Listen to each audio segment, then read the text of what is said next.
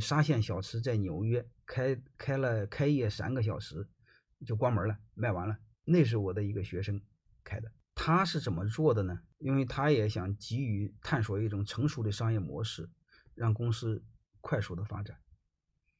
他就拿沙县小吃试了试。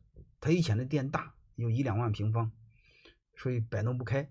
哎，员工没有钱，嗯，他就拿一个沙县小吃，因为他老家是福建人。怎么试的呢？他就跟那店长这么说：店长带两个小呃小徒弟吧，小小员工吧，就是经营团队三个人，店长带俩助理。他就跟他们这么说：他说这个你们出三十个点的股份，公司出七十，然后分红怎么分呢？分红是在公司回本之前，咱假设这个店投一百万，好吧？公司在盈利就赚一百万之前，嗯，我们是倒过来分，你分七，啊，公司分三。我不知道你听明白什么意思没有？如果回本之后，啊，你们分六，公司分四，然后结果我就不说了，嗯，结果就是刚才我说的，啊，三个小时，嗯，开业三个小时把它卖光，啊，就效果非常好。你会发现很简单，就是让店长和你一块入股，然后让店长拿大头。你会发现管理其实就一个本质，什么本质呢？管理就解决最本质的一个事儿，就是让员工给自己干，就这么简单。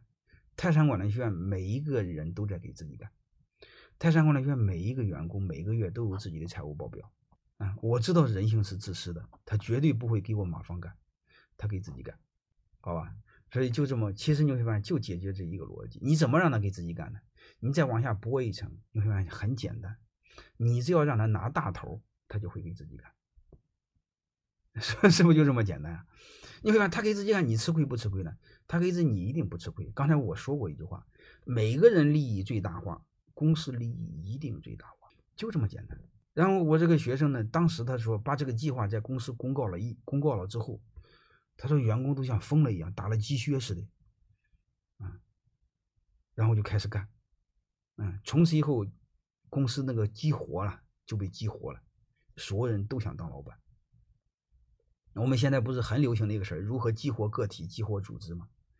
怎你说怎么激活？各位，激活就一个动力，私欲，就是让他给自己干啊！我就先讲到这儿。